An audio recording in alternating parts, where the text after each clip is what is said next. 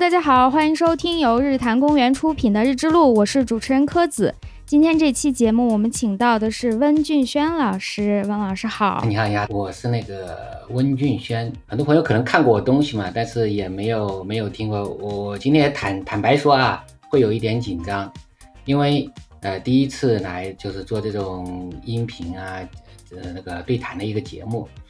嗯，但是我觉得感觉蛮好的，就我也觉得用这样的方式，就是比较轻松一点的方式啊，就是跟大家做一个交流。很荣幸我们节目请到温老师第一次上，不但是上播客，是任何音频节目第一次录制。是是是，嗯。因为我上一个第一次是我记得是出第一本《谁在世界中心》的时候，就是第一次去去那个国家地理嘛，然后他们跟我说你来一趟，说那个人民日报那边要采访你，然后后来我想了想，嗯那既然这个媒体已经挺高端了嘛，那还是去一次吧，就那一次。然后去了以后，当天采访就回来了，然后这十几年也基本上就没有没有去接受。那这这一次说，我我开始说要做嘛，然后我也不是很清楚，嗯说做播客啊，我说播客行，反正我觉得我也应该配合一下子，大家做一些营销。后来 啊，录音频啊，啊，哦，行行行，蛮好蛮好，就这样子，就这样子就过来了。嗯，播客会轻松一点，相比于您之前才接受采访的那种，会更像闲聊一些。好的好的好的好的，嗯，对，温老师刚刚也提到了，他之前出过一本书叫《谁在世界中心》，我也许我们听众朋友看过，还有一本叫做《地缘看世界》。可能有些朋友听过的呢，是您的网名，不是您的真名，对对对对对，叫做“鄙视抢沙发”的。在天涯的时候是大 V，当时可能还没有“大 V” 这个词，啊对对对但是您的帖子是非常非常火的，是是是。有朋友看过。因为当时我找到了这么一个视角以后啊，其实有两个选择，要么去那个煮酒，就是历史板块去写，因为这个嗯。视角从大的方面来说，你可以去解读历史，也可以去解读线下的政治。实际上，线下的政治和历史是没有没有什么区别的，因为你只要过去的每一秒钟都是历史嘛，对吧？我们昨天发生的嗯事情就是历史。那我当时想，那我到底放到哪个板块去先写呢？我是先用历史切入，还是嗯？但是我想想，因为我比较怕被骂嘛，我就到政治。为啥呢？因为可能如果当时上过天涯的人会比较有印象，就是当时那个当年明月在上面写明朝那些事儿的时候，然后就是大家就是攻击的很厉害，然后我我坦白说，历史板块有一点文人相亲嘛，就是大家会会 会争的很厉害。我说那我去还是去写点时下的东西，哎，没想到一下子写了，但是我当时会有一点后悔，因为那个鄙视抢沙发是是我的一个马甲。我要早知道能火的话，嗯我就应该用一个比较真实一点的名字。然后后来写火了以后呢，那就会有一些有一些读者，然后就是善意的提醒我，他说我有的时候想把你那个内容推送给我的导师对或者领导，说这个名人家字，说叫什么嗯鄙视抢沙发的。嗯，我说那我们这样吧，我还是用我就换一个名字啊，待会儿我可以聊到，其实换名字嗯这种事情也是。其实也是一种地缘思维啊，因为你人养成习惯需要一一定的时间，可能你当时换的时候大家会不习惯，但是你经过一个周期，这个周期多长，待会儿我们可以聊到。其实大概写了半年，我就知道我已经捡到了一，就是找到了一把金钥匙，那就是说去选择一个这样的课。所以我今天看那个问题也是说，到底什么是地缘啊？其实这个地缘它就是一个地，它不是指光指地理。那这指的是一个环境，我们把这个环境，其实它就两块，一个是人文环境，就整个我们一个是跟人有关的，还有一个就是物理环境。对对，我们这个山川、河流、气象，这些都是它是属于一个物理环境。人其实就是受这两个环境的影响。那缘是什么呢？缘就是关系嘛，缘分。我们一直说有缘分，有缘分。对，它其实是这样子的。嗯，地缘是您的一个方法论。刚刚温老师也提到了。嗯最近新出的一本书叫《地缘看三国》，是是是。说了用地缘的方式嗯。再重新看这一段的历史，是。副标题就叫做“地理是如何影响历史选择是，”。从地理的角度可以解读当时的很多的嗯，问题，或者就是“选择”这个词，我觉得特别好。是是。它，没有什么对与错，或者说我们哪怕嗯。回过头重新看这个历史也很难说有什么完美的结局，只能说大家做出了不同的选择。对对嗯对，就主要是个选择啊。是，然后今天也是想以这本书为主，这个书现在已经出版了，嗯是由中信出版社出版，然后中国国家地理出品，运用就是温老师说的这个地理为经、历史为纬的这种研究方法，然后关注的就是三国时期这个舞台，当时的中国是有怎样的一个基本的地缘结构。同时，这个书里温老师也提了要有地图，没有地图的话，呃，这让大家凭空想比较困难。我们在节目里会尽量的避免，就是必须要用地图去理解，但是推荐大家买一本回去看看。哎，你对着地图看，应该会有更深的一个认识。是是是，嗯，那首先就是一个大概可以描述一下吗？嗯在嗯那个时期。我们我们现在大家大概知道，哎，我们有三十多个省省级的这个行政单位，但是在三国时期的划分跟现在是不太相同的。是我们名字上知道哦，魏蜀吴，那么他们大概的一个方位和范围是怎么样的呢？可以啊，可以啊。其实这个怎么说呢？它这个中国历代来说，它行政区都会有调整，然后就会变非常多的名字嘛。呃，大家特别容易犯糊涂。但实际上，三国还是比较明确的。就首先，那嗯曹魏它就是占据了一个完整的一个北方，那个蜀汉它占据的，其实到最后它就只剩下一个四川盆地加上云贵高原这一块西南，然后东吴它主要是江南啊，然后这一块一直到江西啊，那后来那个吴国和蜀国它争夺荆州嘛，我想这些历史大家都很熟悉了，就是这样一个品质型的一个一个结构，是吧？那我为什么去选三国来做一个评论？其实也不光是为了解读三国，因为三国是一段，我可以说中国人应该是最熟悉的一段历史，因为毕竟有《三国演义》在。确实，然后呢，他又他又差不多从前到后差不多将近一个世纪，就从黄巾起义到嗯最后三家归晋到到就差不多有将近一个世纪。那这个时间它可以发生的这些事情，它可以就是很长一个跨度啊，去验证一些规律性的东西。还有一个，它嗯整个就是把这个中国核心区里面啊，就所以说所有的那个条件它都试过了，所有的可能性它基本上都试过了。所以你只要把这一段历史它的读清楚，或者我把这一段历史的那个地理写清楚了的话，以后你再去看，就可能我就不用我再去写一个什么地 缘看明朝，地缘大家自己就可以了嘛。我们其实做这些研究最缺的是资料。你说古人他为什么说只有世家大族他能够能够去做学问呢？他家里有藏书啊。对别人你一般你一般老百嗯姓，你脑子可能智商很高，但是你没有书看，对吧？那我们自从互联网二十年前，我们大家那个个人电脑普及，对吧？十几年前那个苹果手机出来，这那你查资料非常非常容易了。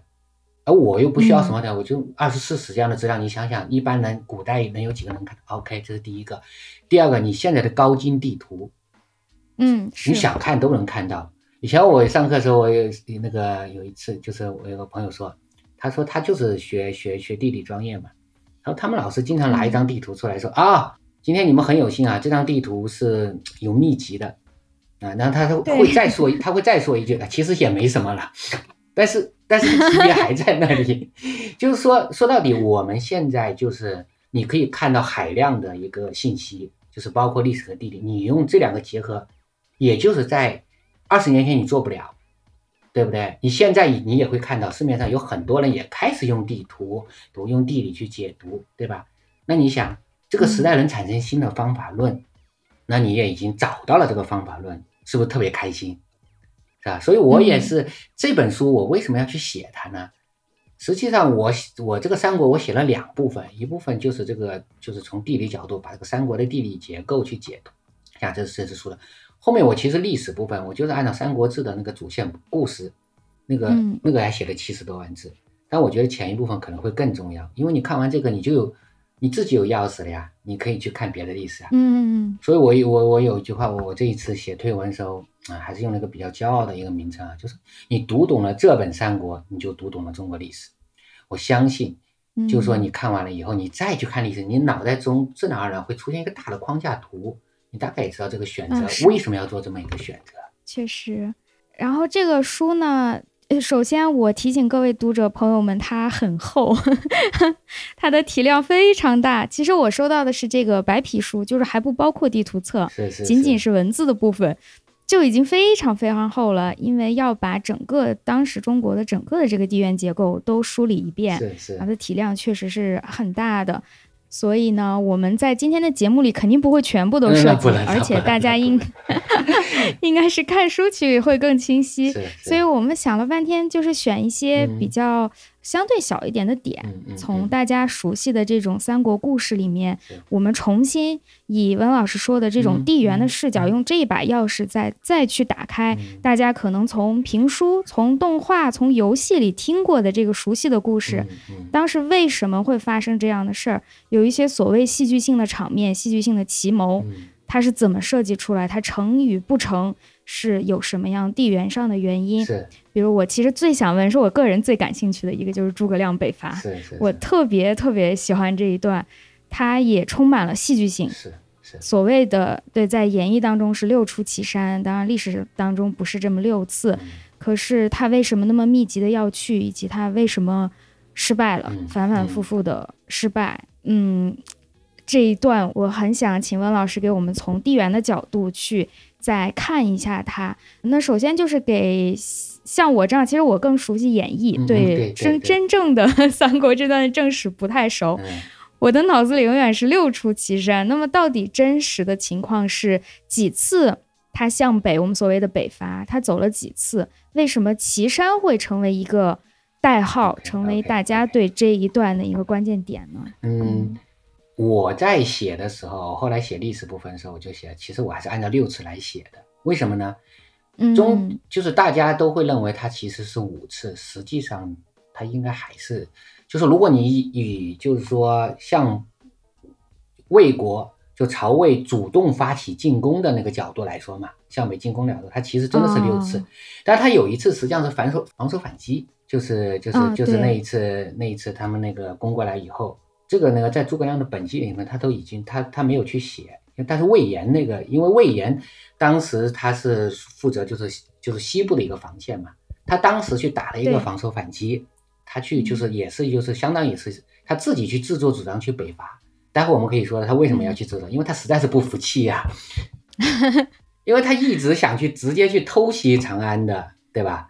但是朱对对，他想直接从东北那个线直接从那个知武道，他去那个偷袭长安。他当时去算了一下子，就是第一次北伐的时候，魏延就已经提出来了。那那我们现在其实我大概我是说，虽然说我们脑袋里面不会有幅地图，但是我们可以大概说一下结构嘛。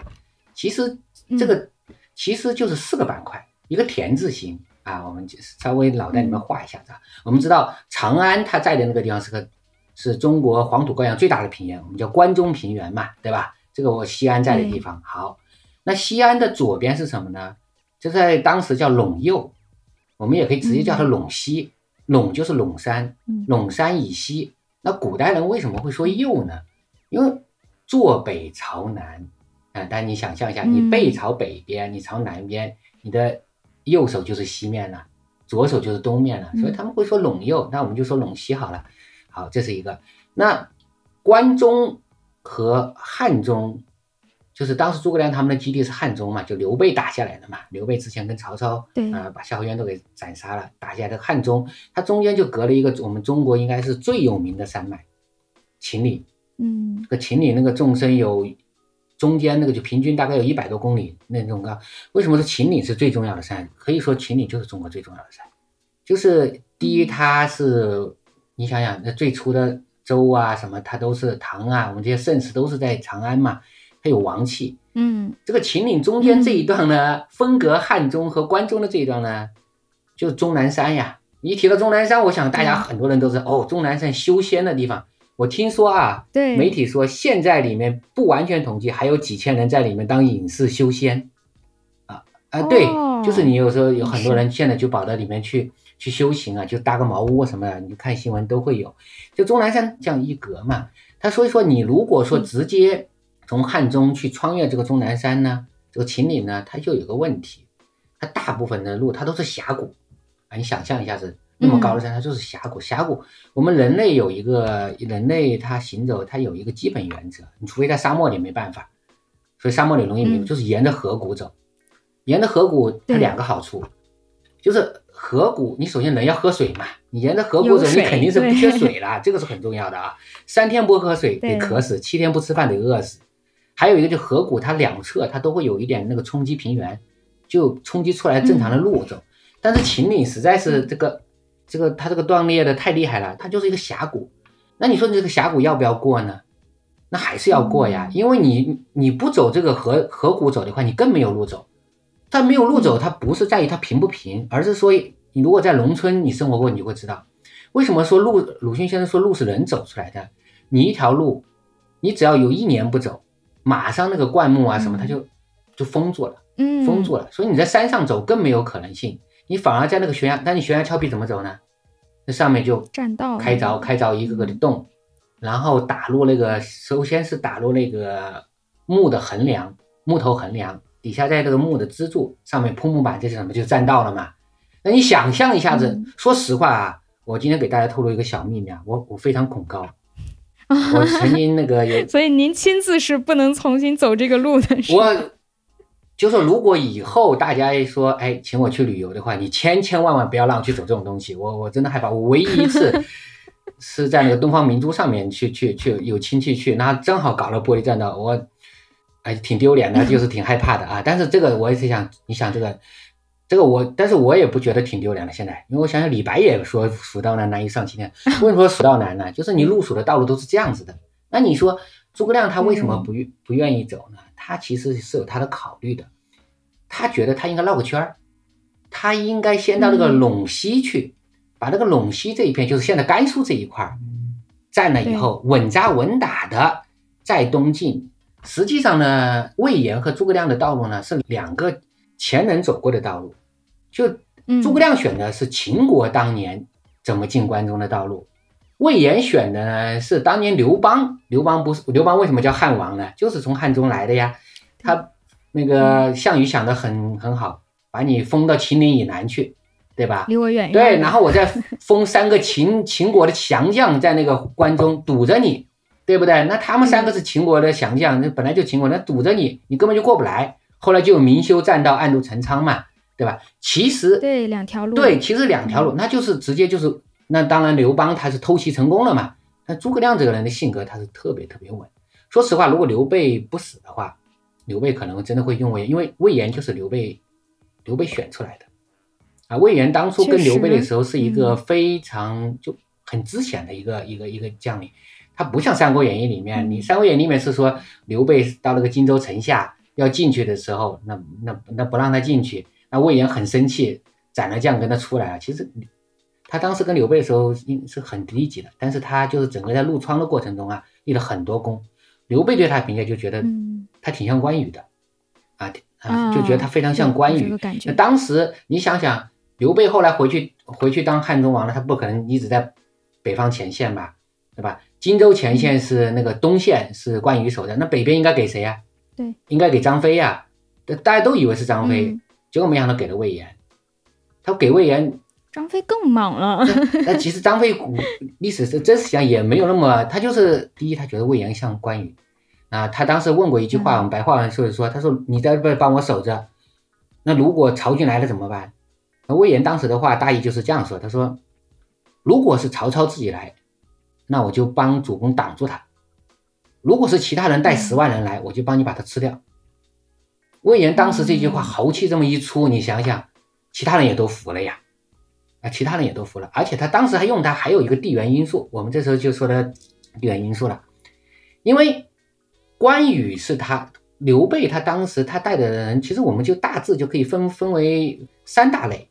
就一个是他当年在曹跟曹操啊、跟袁绍他们混的时候，从北方带过来的人，对吧？你像关羽、张飞，他们的老家都是在北方呀，河北、山西，对吧？这是老老班底。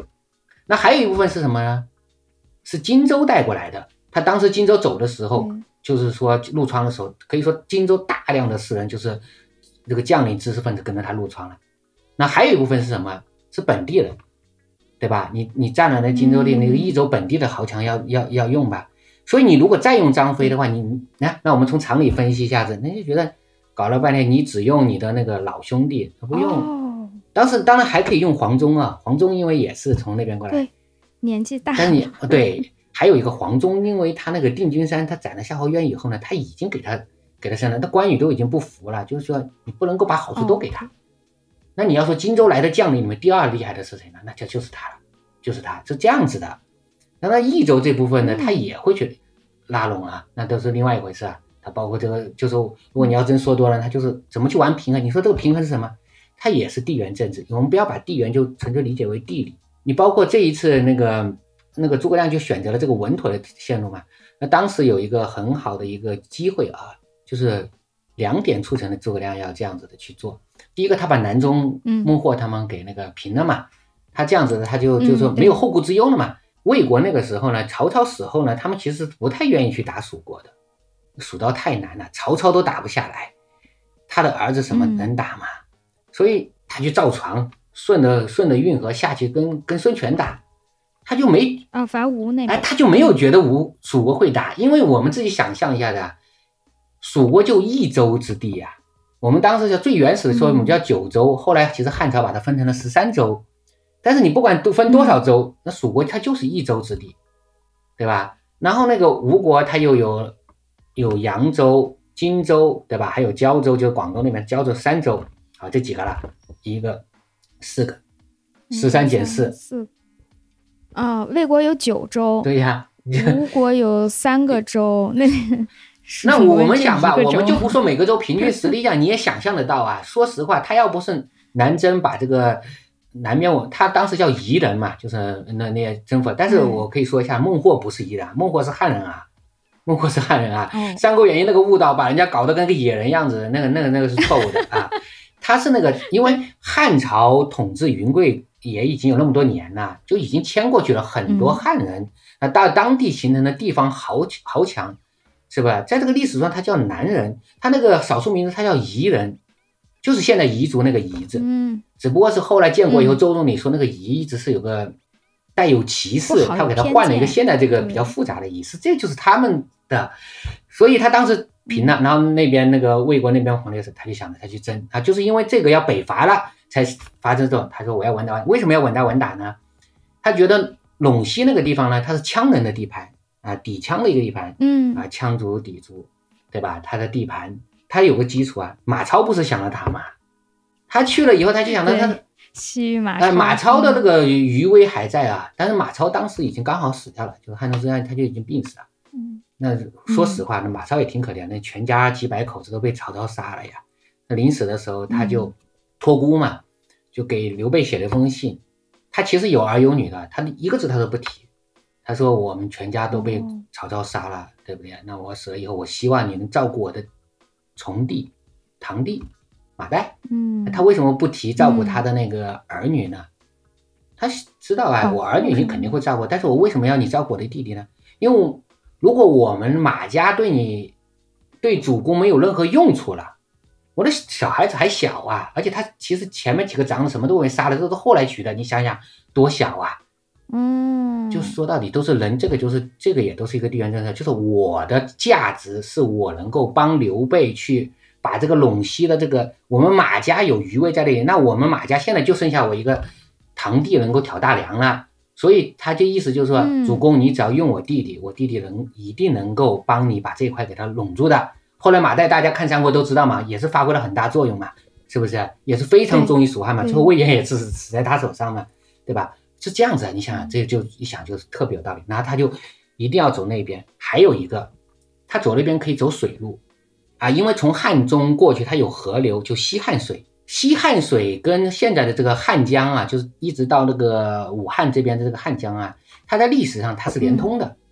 但是后来有一次地震以后呢，它变方向了，它变成了嘉陵江的上游了，就是直接流到四川盆地了。但是在他们去之前，就是说三国之前，就是呃已经修通了运河，就是有就是当时有派出官员去为了就降服这边的羌人啊敌人的时候呢，他就修了运河。修了运河以后，就好的好处在，如果你没有河流运输的话，成本你知道有多高？这个是历史上明确记载的啊。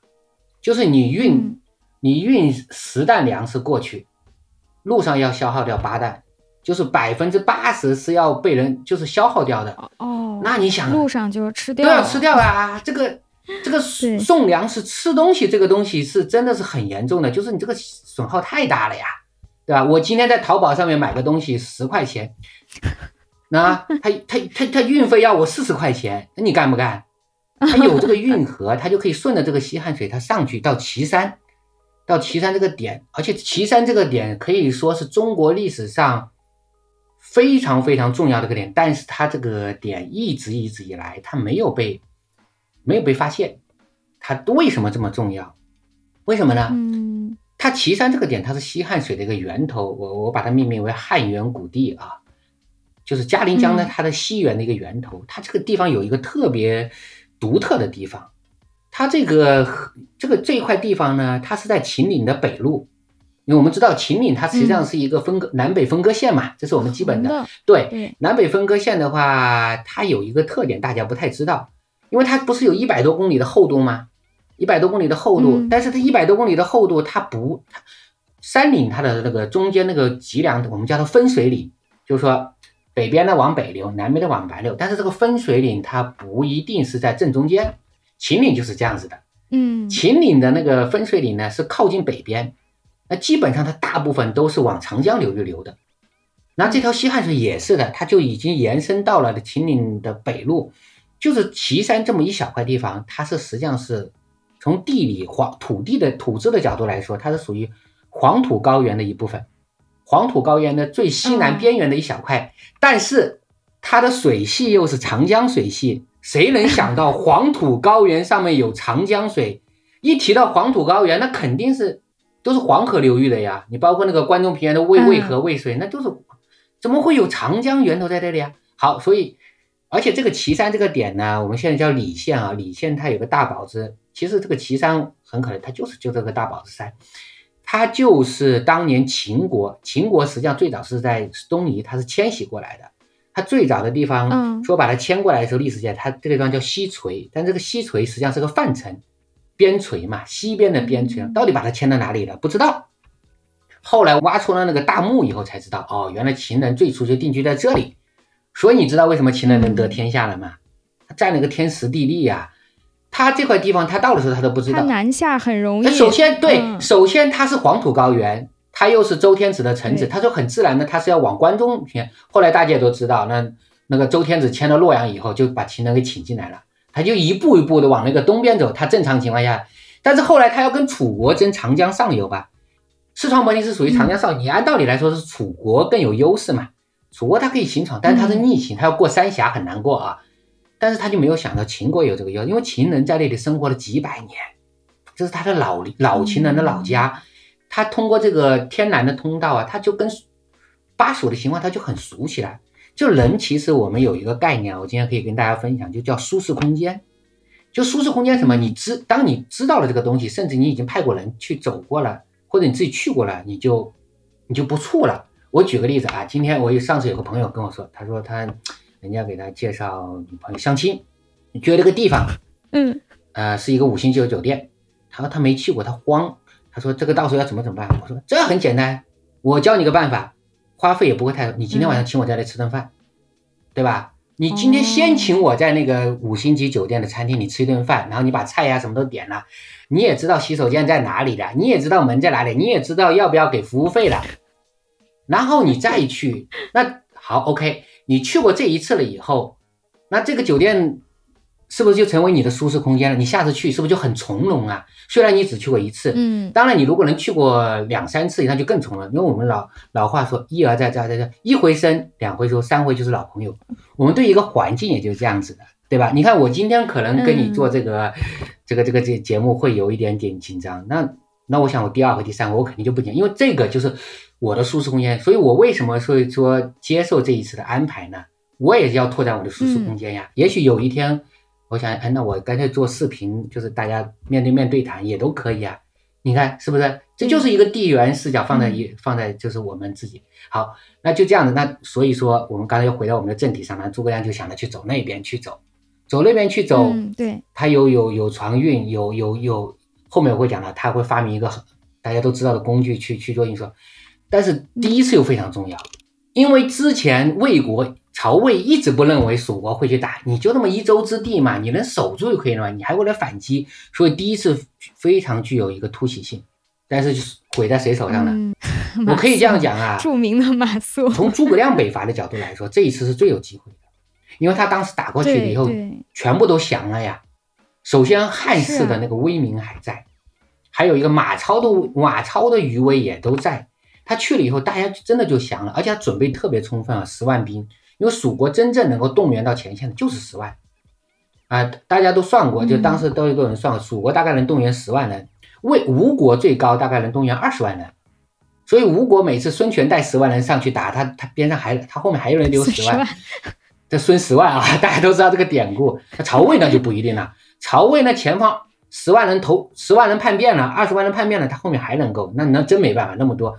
说他这次是堵的性质很严，他就要趁这个机会一下子把它堵住，堵住结果呢，他到了陇西以后，他要进入关中，他其实只有两个路口可以进啊，对吧？其实大家如果看地图会觉得非常奇怪一点，就是那个看一看这个，就是那个关中关中地区和这个陇西地区呢，它其实都是属于渭水流域啊。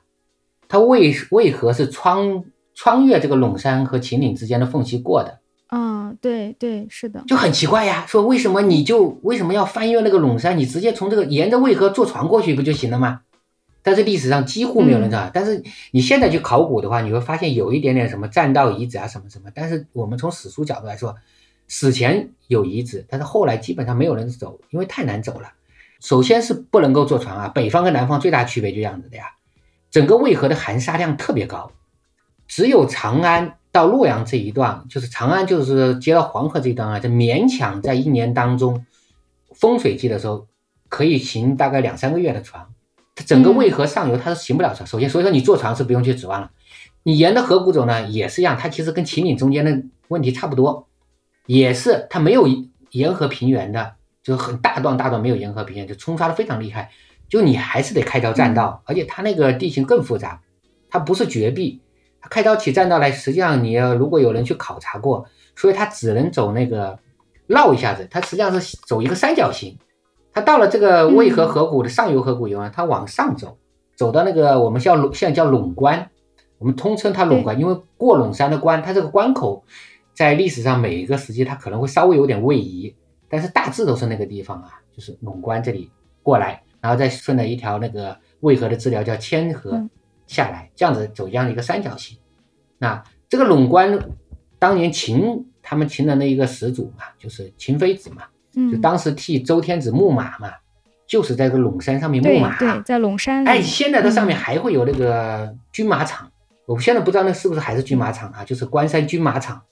你想想，你这里又可以养马，然后又又可以做，就是一个相当相对来说是大路，所以他就走那里。当时叫马谡去守的就是这个陇关的西口，就是要他哦，街亭是在这，在这，他就是在这个陇关的右侧。就是左西侧，我们说西侧吧，不要左右，左右容易搞。他其实只要堵在这里的话，他堵在这里的话，他就他只要能堵住，诸葛亮这一阵就胜了。为什么呢？首先去了，大家都已经投降了，对吧？又望风而降啊。然后第二个，诸打仗呢，它讲究一个时段的啊。我给你举几个例子啊，就是说每个每家的时段不一样。比如说北方北方民族游牧民族南下入侵，他喜欢选择在什么呢？秋冬之际，首先秋高马肥嘛，马吃了那个草籽以后都特别壮啊。第二个，它冬天的话，对，你原来是河流会成为一个天然的一个分界线，我们一直说啊，地缘分界，它河流结冰呢，它就直接马就可以冲过去了。你要是让孙权去打仗呢，他喜欢选在夏天、秋天，因为那个水量比较大嘛，对吧？你包括关羽去去去当时去打襄樊也是的呀，他那个船就可以走得更远。对，你如果在冬天，你可能只能走走五百公里，你到了夏天，你可能能走七百公里。那这个区别很大的，所以还有一个原因就是诸葛亮这一次最重要的，他是春天去打的，他为什么呢？他到了那里以后，那个冬小麦就熟了呀。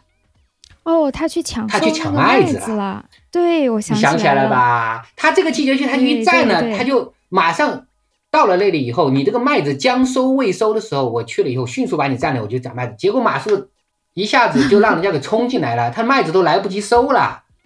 因为这个大家看《孙子兵法》都知道嘛，就是以战养战嘛，对吧？我从后面运进来，你虽然现在有船运，有各方面运输，你肯定没有当地去去去以战。我当地抢的粮食去去去，结果就一下子他没没守住，让他冲开了。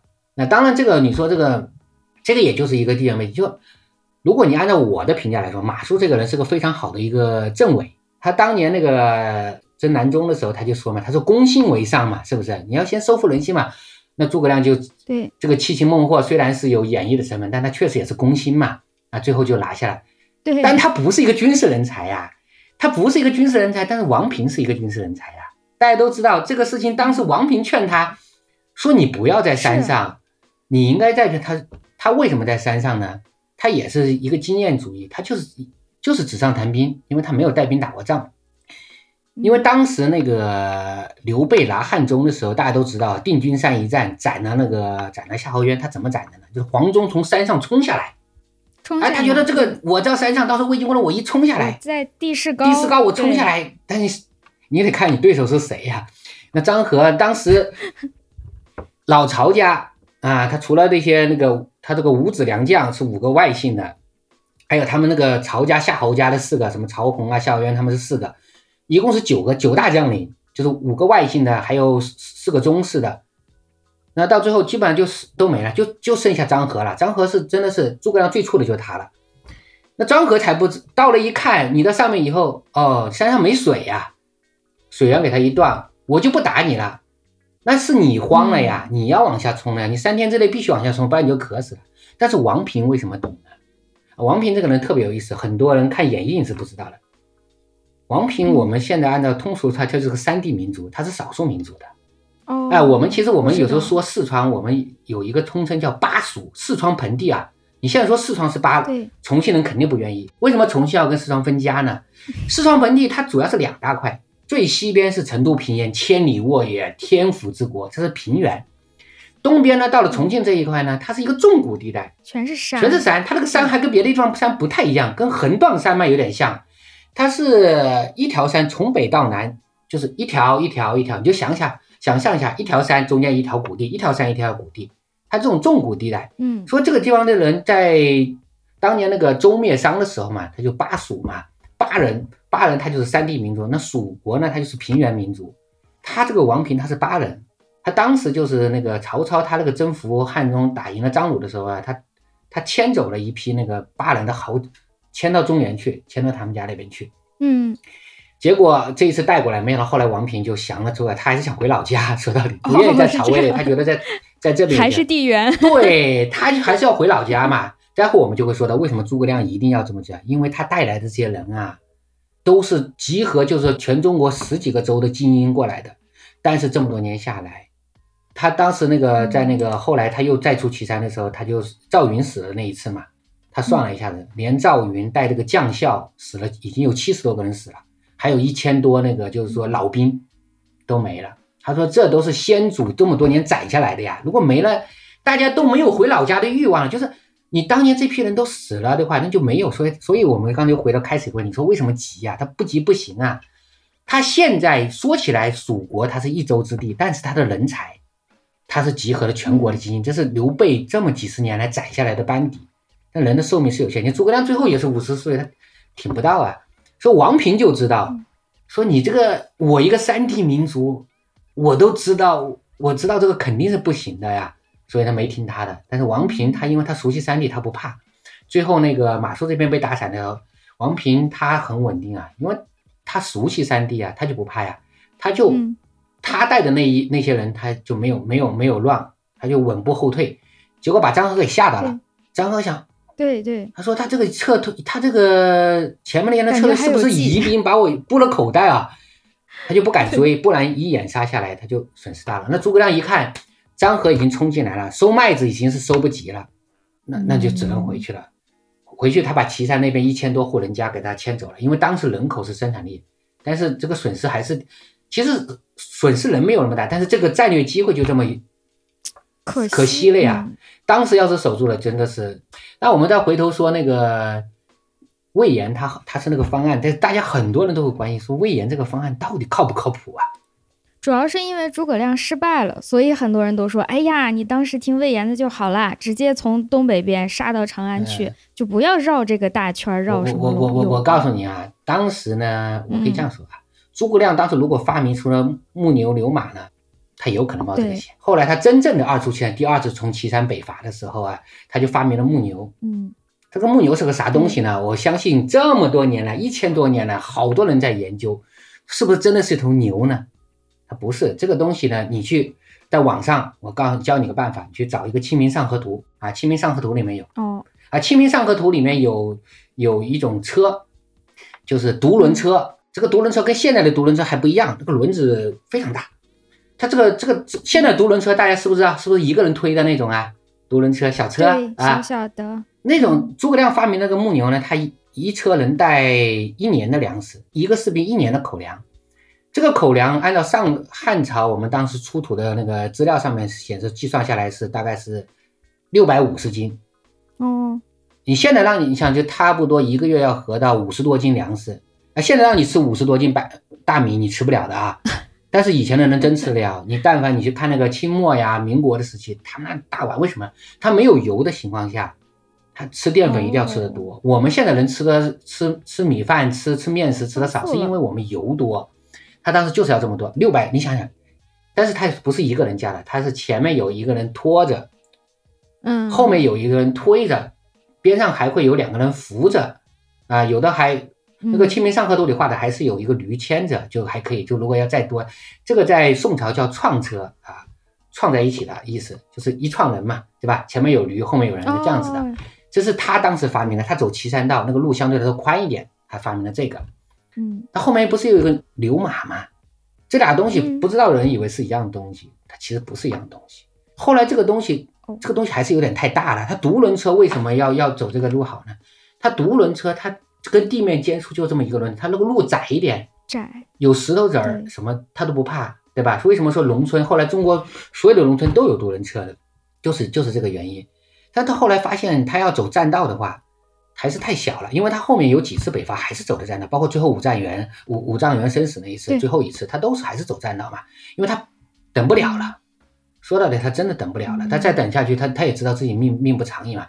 其实我们有时候说诸葛亮命到五十多岁死，但其实放了当时已经算是一个挺长寿了。对，所以我们老话说七十古来稀，那乾隆搞个偏手宴还是七十以上的，那就是很稀奇的来了。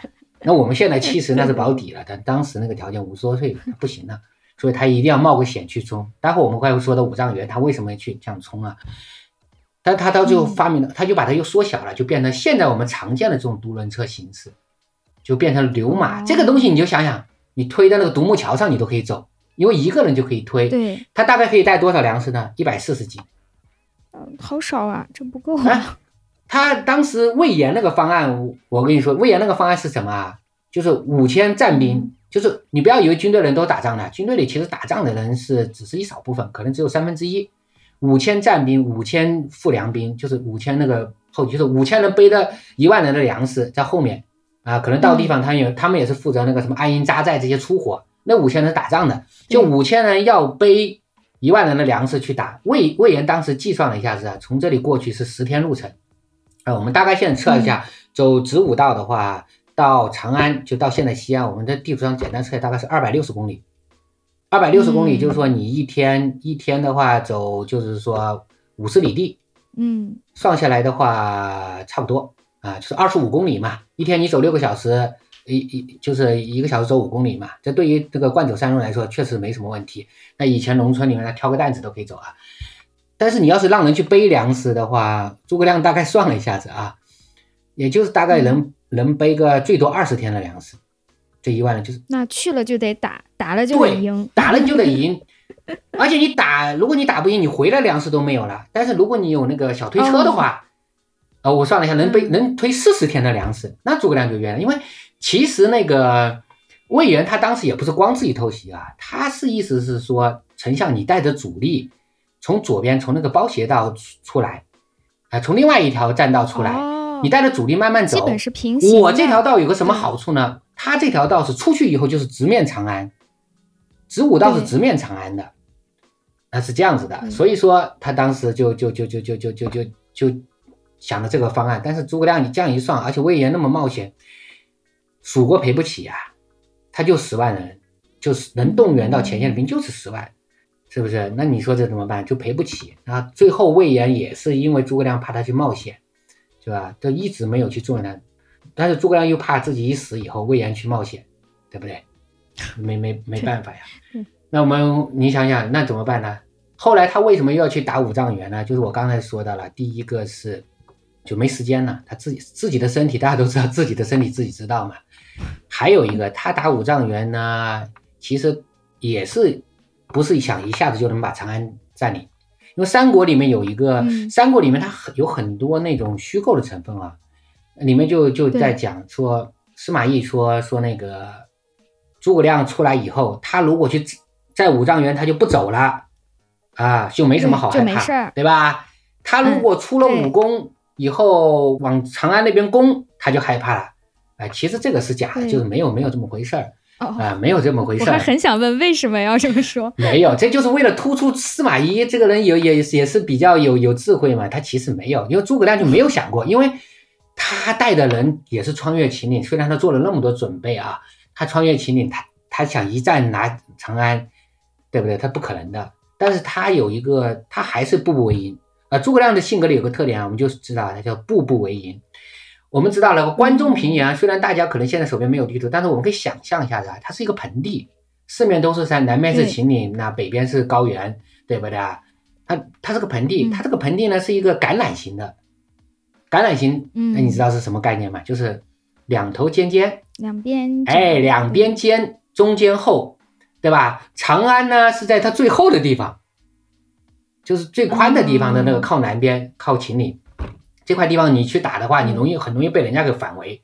但是两头尖尖的那一头是什么？潼关，说你通突破了潼关，你就进了关中，从东线。那这边是什么呢？这个原是什么东西呢？这个原我们后来是个深造出来字啊，就是原来的原加一个土字旁。啊，这个是什么意思呢？就是黄土高原。黄土高原，它这个黄土高原，它这个平地，它不一定说全部在渭河边上，它在两侧的山地里面，它有一些就是说黄土原，就是黄土的台地。这个黄土上面是平的，但是它跟底下的那个、那个、那个、那个还是有一个落差的，就是黄土台地，就像峡谷吧？哎，它就对那个河流在上面都深切的，就是黄土台地。你就想象一下子，相当于那个讲台。讲台它比教室高，但是讲台上面也是平的。那这个黄土台地就是非常好的种地的地方呀，因为黄土它有一个非常好的，我们中国的为什么说说我们说的文明起点在在黄土高原，它疏松啊，你用石器就能够挖。我们中国的石器时代是非常长的，我们客观说啊，人家那边早就青铜铁器，我们还是石石器，这个我们有一说一。那基本上青铜器要到了商代，商代的时候，商代的中晚期才会普及起来。的哪里来？我们去先不去讨论这个问题。就石器，它能够很输送。你去南方，你要到南方去待过就知道，长江由于那个粘土，红粘土，你拿那个锄头挖的时候都挺难的。所以一定要在铁器大规模普及以后，三过以后才会真正得到开发。还有一个，它有那个治愈性，就自肥性，它有那个毛细血管一样的，因为它疏松嘛。雨水下下来以后，到了底下，把底下的矿物盐，它会自己往上一个虹吸效应一样的把它给抽上来。你就连肥都不用施了呀，所以他当时要占的是五丈原是什么呢？就是渭河跟秦岭中间的一小块台地，就叫五丈原。现在还有个五丈原镇啊，原来是应该是五丈原乡，现在五丈原镇，但是它那个范围要比现在的五丈原镇还要大一点。但是诸葛亮占了五丈原以后，光占了五丈原他就输了，为什么呢？这个五丈原的河对面还有一块比这个还大一点的那个台地。在三国的史书里面叫北原，这个很好理解嘛，北边的原台地嘛，渭河的北，渭北的北边。其实按照诸葛亮的预想，是我这边占了五丈原，那边占了北原，我两块都占了，就开始屯田了，我就跟当地老百姓一起种地了，我就在这屯田了，因为这这块地方非常窄，就比较好防守呀。我把那个两边的营寨一扎，你那边就攻不过来了。我封住这里呢，我不代表我马上也能拿下长安啊。但是我这样一封，他这个关中跟陇西的通道不就给我断绝了吗？被封住，你陇关你就过不去了吗？那后面的人，嗯，后面的人都是手鼠两端的呀，就是看看风向的呀，对吧？后面那个 那个到时候再让姜维去把那个把那个那个边给收了，真的，姜维后来就起这个作用的呀，因为马超没了，就姜维来收啊。姜维因为也是有羌人血统的嘛，也他也是西边，对对，姜维也是陇西陇西陇西过来的呀，就是这样子的。所以他是这样的，结果没想到那个当时那个雍州刺雍州刺那个那个郭淮，他就知道，嗯，他知道诸葛亮要干这个事儿，他就赶紧带兵从陇西过陇关冲过来，把北原给占了。那诸葛亮其实这个就已经他没有办法去断绝关中和陇西的一个那个交通了。其实这个时候他已经就是说已经知道已经不行了，因为他实际上到时候就两面受围了嘛。那北边是郭淮，对，右边司马懿带兵过来，就等于把他卡在这里了。当然，这个如果他命还够长的，他这个也算是在关中占了一个桥头堡嘛，对不对？嗯。那诸葛亮是很讲政治的，他当时老百姓是为什么说刘备的人能刘备的声望那么高呢？刘备真的是讲人和，因为曹操为什么知道刘备比他厉害呢？就曹操觉得我自己占了天时地利，我又占了最多，然后皇帝又在我手上，这就叫天时和地利。但是刘备真的是这样人和，他这个人和是曹操没有的。曹操疑心病特别重啊，曹操自己是属于善谋又善断，他觉得自己很有谋略，他又果断。刘备他就算不善谋，但但是他用人特别好。对吧？他真的没有搞过屠城，那曹操那屠城屠的厉害了，那官渡之战好几万援军都被他给就是直接屠了，因为也是没粮食嘛。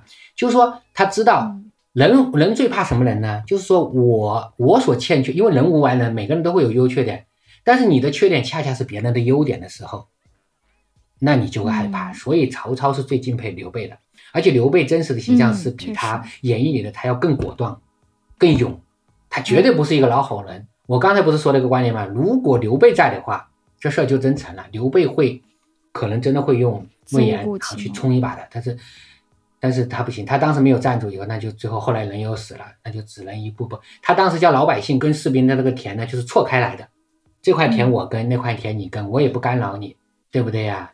哎，老百姓就非常开心啊，就觉得。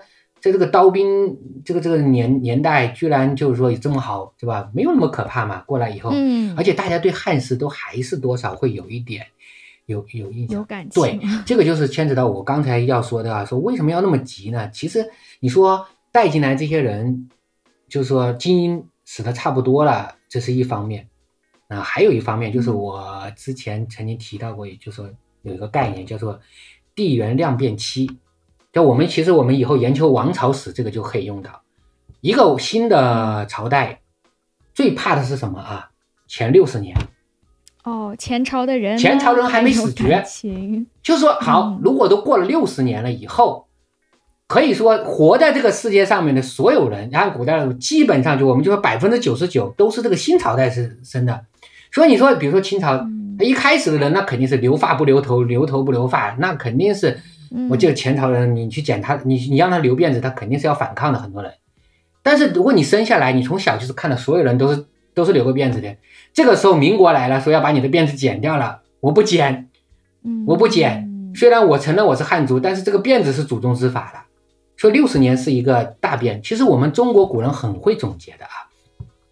当年那个孔子就总结了，他说一世而道根，就是说他说一世就会有有变化，对吧？就是一世以后就会有变化，两世就会有大变啊。然后古人就去研究说，这个一世到一世就是三十年。哎，我现在向你提个问题，比如说一家人他传下来的话，你觉得大概是多少年是一代？比如说这家人大概有传了十代，你觉得这个时代的这个范围是多少？多少年一代？我觉得三十年一代。对呀，哦，你真聪明，就是三十年一代。我们平时你去跟人交流，有时候很多人会觉得不会吧？古人结婚那么早。啊，十五六结婚了，十七八生孩子，可能十八年、二十年一代，不是的。你要考虑当时人会夭折呀，然后各方面的。就我，而且我们中国人是很好算这个世期的。你比如说，你看孔子，孔子到现在多少年？两千四百年。那现在他最晚的一代已经传到了，我如果没记错，应该都八十代了吧？反正你就算下来，还有张天师，就是那个那个道家那个张天师，也是传了快两千年的。好，你就去去算，就是三十年一代。这是我们中国人老早就总结出来经验。你就在想，六十年的话，两代人都死绝了，所有的人都是新生这个朝代。好，你诸葛亮，你再等，诸葛亮就算你的儿子，你所有蜀国所有的将领的孩子都还是忠于汉室，但是你在打回去北方的时候，北方人都不认汉朝了呀。对哦，你就不是正统，你就不是正统啊。地方割据，所有的官员都是曹家封的，对，没有人，没有没有人记得汉朝是谁了呀？没有人了呀，只有你这些人，因为天天还在洗脑说我们是要忠于汉，我们要说，但是我们客观说，蜀国这些人是真的是非常非常，就是我们从英雄的角度来说非常敬佩。他最后就是说，嗯，他们所有的官二代，包括诸葛亮自己的儿子，其实也不是他的儿子，过继了过来。过继了过来，结果这个孩子最后也没保住，因为要想北伐，最重要的是要存粮食，存到汉中，要从蜀地，就是成都那边把粮食运到汉中去。那你想想，那蜀道多艰难呀！他就要求所有的官二代都要参与，就他那个儿子是活活被累死的。然后当然后来幸运，他就真的又自己又生了一个呀，生了一个。但是后来不是最后那个那个二世真公就说伐蜀的时候都死了嘛。当时所有的官二代几乎真的是都死了，所以我我说实话啊，我个人，他这个蜀汉这么多年来，大家被他当成一个正统啊，或者就大家就真的是看重这里面的一个大家这种英雄啊，或者大家的这些这些就为了理想而奋斗吧。我个人最佩服的就是真的是诸葛亮。但我们研究了这些，也会发现他确实也不是说人掐会算，就是那种那种跟神妖人一样的。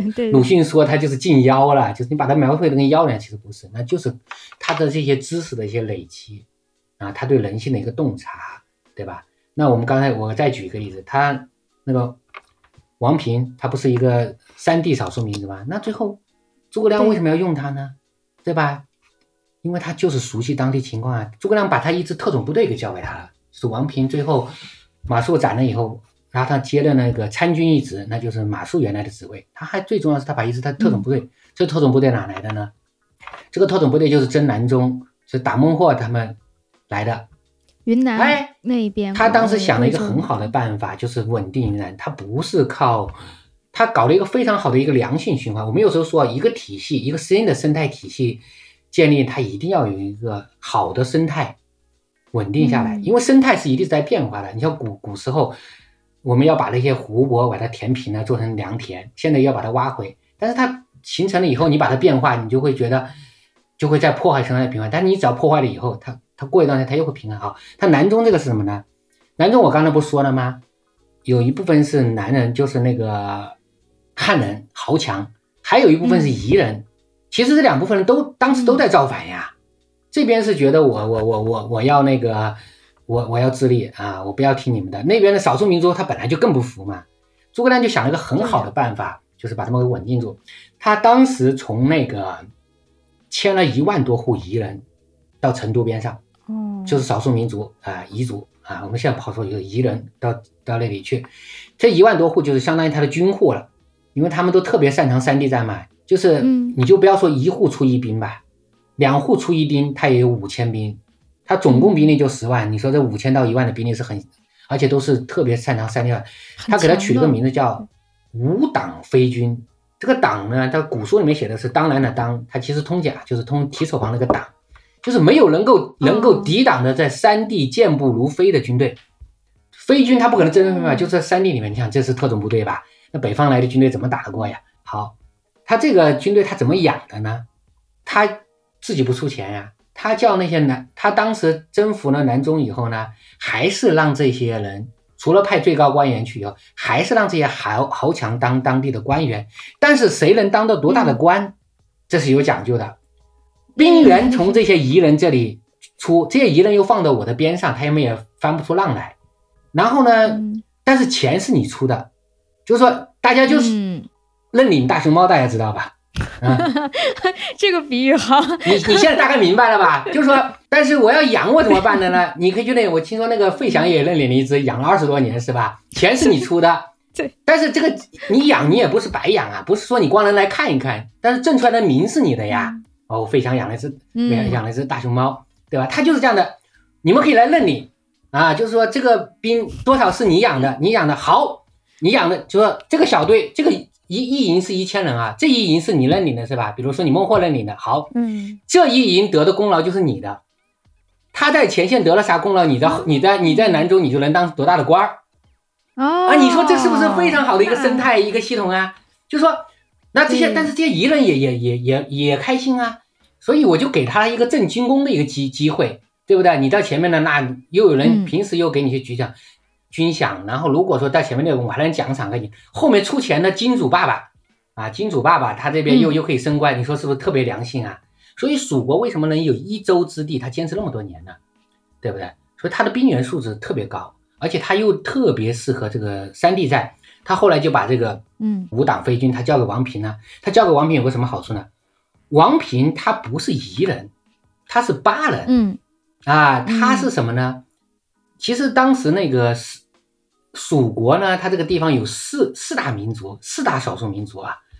北边是氐人，西边是羌人，然后南边是夷人，那个东边是巴人，就是他都是要把这个四个少数民族为自己所用，啊，为自己所用，他是这样子的，是吧？一个夷是一个统称嘛，少数民族他是就说，我用的是你这些夷夷人。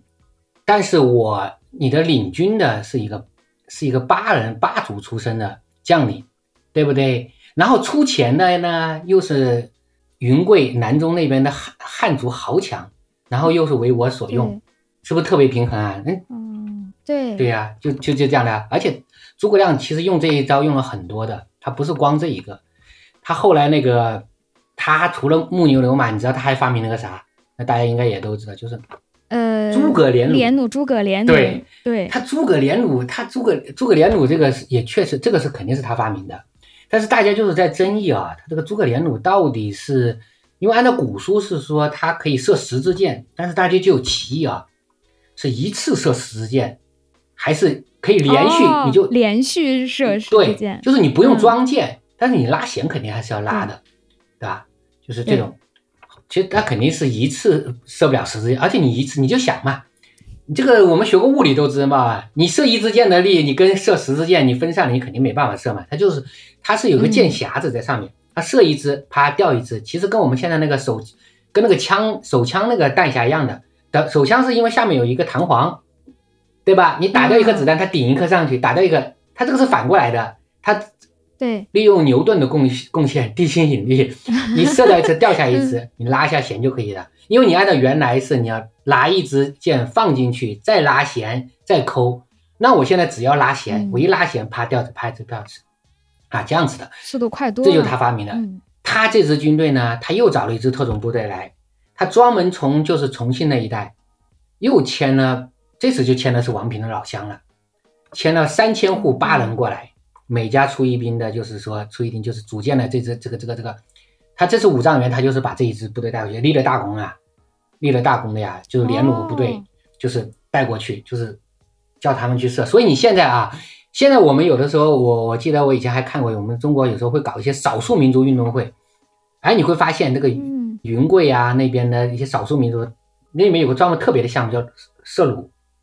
就弩箭，就弩箭，他们还有有这个项目，有这个项目，你现在去去去看，都都有这个项目的，对吧？都都有这个项目，就是射弩箭。这个弩箭这个东西呢，特别适合在在这个山地森林里面打仗。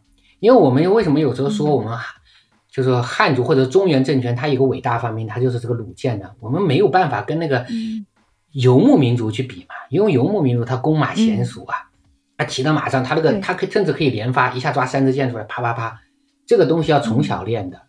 啊，你没有个几年功夫，你根本就练不出来。但是弩箭就不一样了，而且你要想，你在射的同时，你要瞄准，还要张弓再松，嗯，你要边瞄边边去稳定这个平衡，就非常困难。但是弩就有一个好处，你把它拉到后面以后，你就可以瞄瞄准了，你再引的。所以普通的士兵都可以用弩啊。所以那个西方中世纪的时候，他们叫这个东西叫十字弓，你看像不像一个十字形？弓臂，然后这个这个弩机，对吧？这叫十字弓。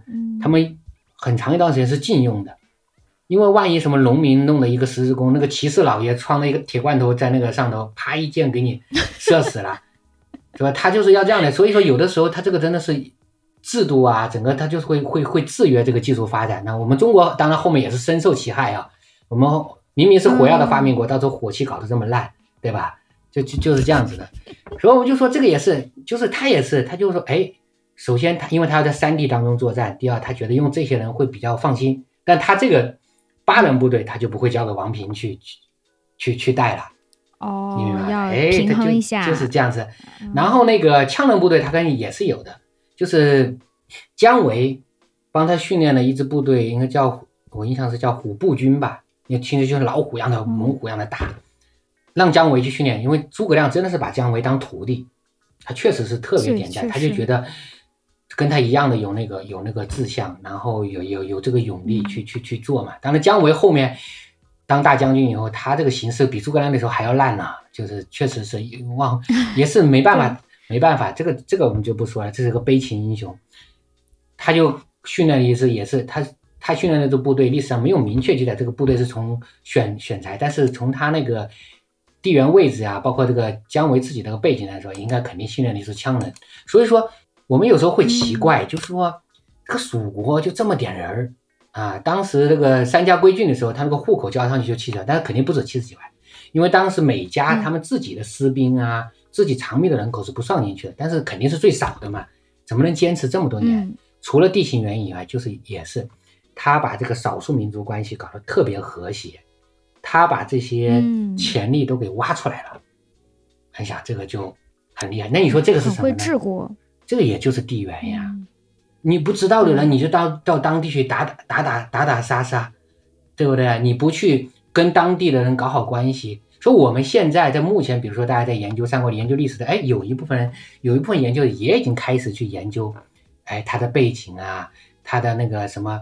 包括易中天那时候品三国的，他也会说，哎，荆州集团啊，怎么着？但是那个还仅仅是从一个大的方面来说，地缘政治方面来说，但是你没有办法很细。其实我们最早去搞地缘政治研究，一百多年前、几十年前的人，他也只能从一个大国博弈上来说啊，是吧？美国怎么跟俄国打呀？怎么着？他只能就着那个大国的边界来，但是他不可能到很细致的一些研究。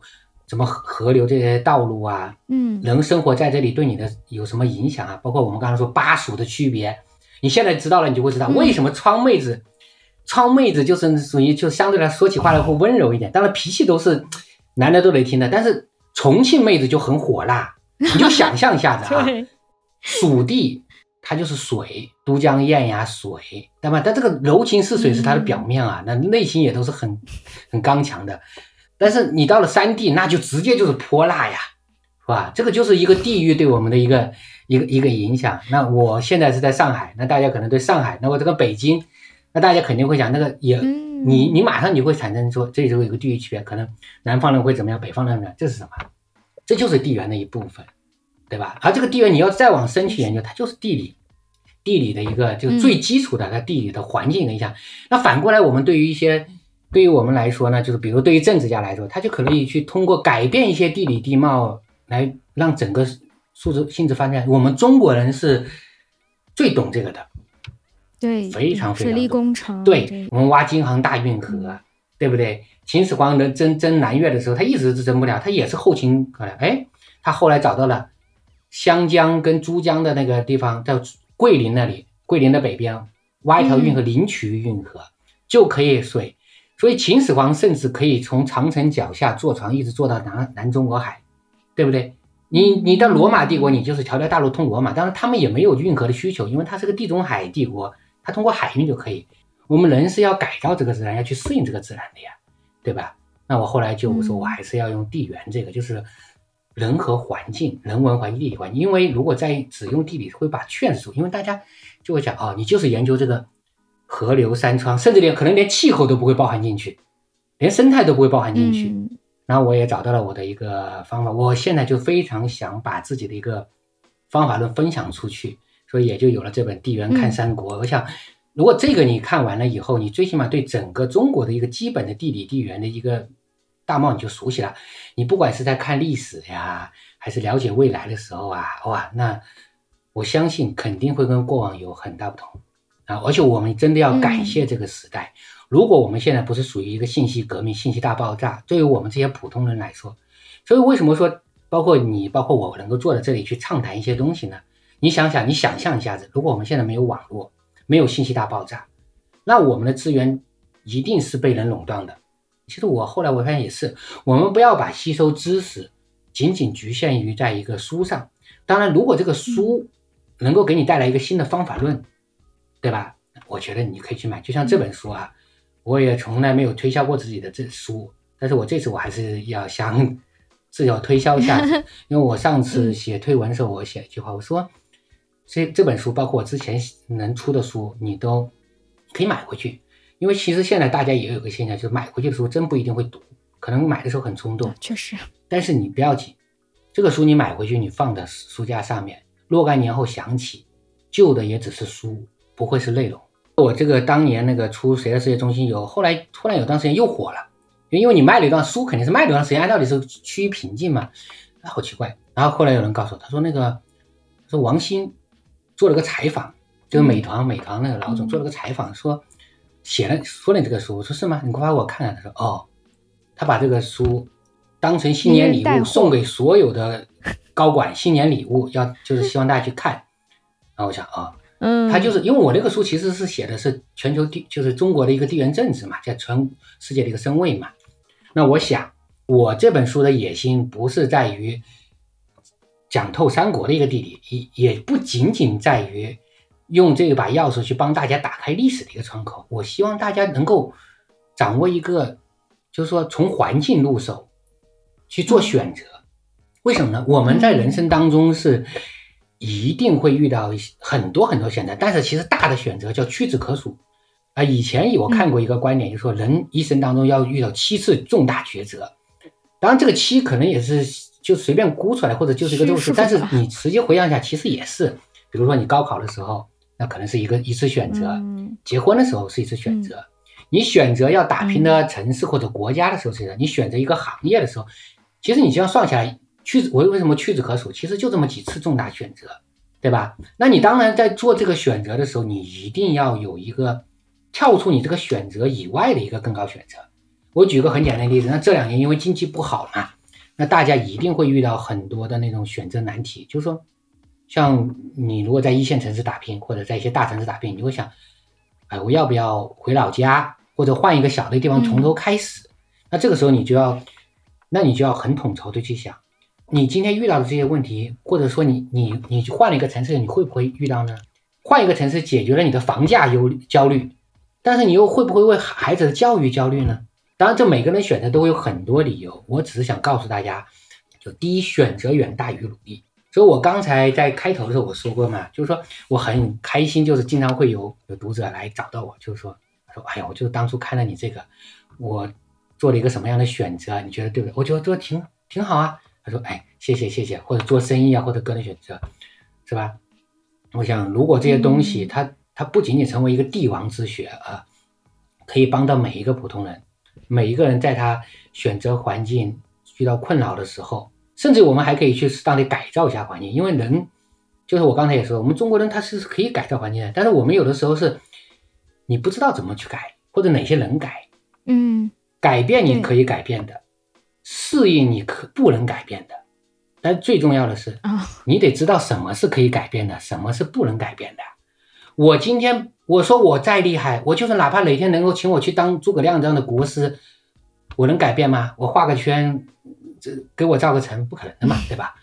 但是我可以改变我周围的小环境呢，我能够，这是我能选择的吧，对不对？这个选择对于我来说，其实也是一种改变，甚至于我可以把我可以参与到这个小的生态的一个构建。到我们这个年龄的来说呢，很多人，尤其这两年会遇到一个叫做中年返贫现象啊，你可能被大厂啊，或者很多啊高管啊，比如说外资撤了，嗯，你这个时候四十岁上下的时候，三十五岁，现在说三十五岁危机，三十五岁以后。你一下子工作没了，收入锐减，但是很多人就会遇到一个问题，他返贫怎么返贫的呢？他找新工作他已经找不到原来的收入，后面他就去创业，嗯，他去创业，一创业百分之九十或者投资，给认识的一些朋友去拿过去做基金啊，做私募，但是我告诉你，百分之九十都是赔，为什么呢？人不能赚认知以外的钱呀，因为这个是你在认知以外。前两天还有一个人来来问我，他说我现在。我现在看那个奶茶店挺挺赚钱的，我在门口还数了数，一天能卖多少杯？我想去开一个，对吧？我说你要是真开的话也可以，但是你千万不要马上去交钱加盟。那我可以告诉你，你百分之百是赔进去。但是你如果要真开，你拉得下脸来吗？你先去找一家奶茶店打工，你甚至说可以不要钱，人家可能嫌你年纪大一点了，不要钱，你去打工。到里面打半年工，你大概也就知，如果你真的用心学，你就会知道他们的材料成本是什么，运营什么，然后你再决定开不开。如果那个时候你还决定开，我赞成。但我们在中国有一个非常多大的一个商业现象，就是当年温州人他怎么怎么做出来的啊？我认识很多温州人，他们怎么做出来的？他们当时他们如果要做一个行业，他们就会先到这个行业里面去了解呀，他不一定是先做老板呀，对不对？先去了解了以后，去熟了以后，哎，他到这个工厂里面去打，哎，突然有一天他不在了，回头一看，竞争对手原来是他。就说你虽然不能赚认知以外的钱，但是你可以通过学习来拓展你的认知。你看，就好像我写，我今天我肯定是不能赚这个我们做播客的钱嘛，对不对？但是如果我我真的接受这个形式，我也觉得挺好，然后我也去多做。然后我也去参与到，比如说我跟你，我们两个以后合伙，然后搞，然后我熟悉了，那我也以后我就有可能也赚了这笔钱，对吧？我们只是说这样说，就说我们文为什么要去学习呢？那我们这本书或者说我这个方法论，我相信，就是说应该是很值得，就是大家去感受一下吧。我都不能说学习，就换一个角度去去去看这个世界，世界可以更精彩。嗯，对。说的好，谢谢温老师。我们就再推荐一下温老师这本书，叫《地缘看三国：地理如何影响历史选择》，嗯大家可以去各大平台选购了。然后，最后就是请温老师推荐一首歌。嗯，不知道您有没有注意到有这个环节？啊，注意到，注意到，注意到。哎，最后会有一个片尾曲。那这个说实话，应该不会有第二个选择啊。我那个小时候，我我妈就说我五音不全啊，所以我后来不太唱歌。但是有的时候还是要去那种 K 房里面唱。但我喜欢两首歌，一个《滚滚长江东逝水》，那就是三国主题曲。嗯。那后来曹操出来的时候啊，也可以，但是那个。风格跟以前不一样啊，也挺喜欢，也挺霸气，但我觉得挺适合这个“滚滚长江东逝水”。我想推荐这一首，就让大家感受一下我们每一个人在这个大历史这种这个氛围下，嗯，是一个什么样的选择，或者说怎么被这个环境所决定吧。好，嗯，那就这首。我想很多人想起三国，肯定也是这首歌。非常好，非常好的一首歌啊，可能会有点老，不老，等大家应该都听过的。好，谢谢温老师，今天辛苦您了，讲了这么 长时 间。好好，应该嗯，好好的好的，那我们节目就先到这里啦，跟大家说拜拜，拜拜，拜拜。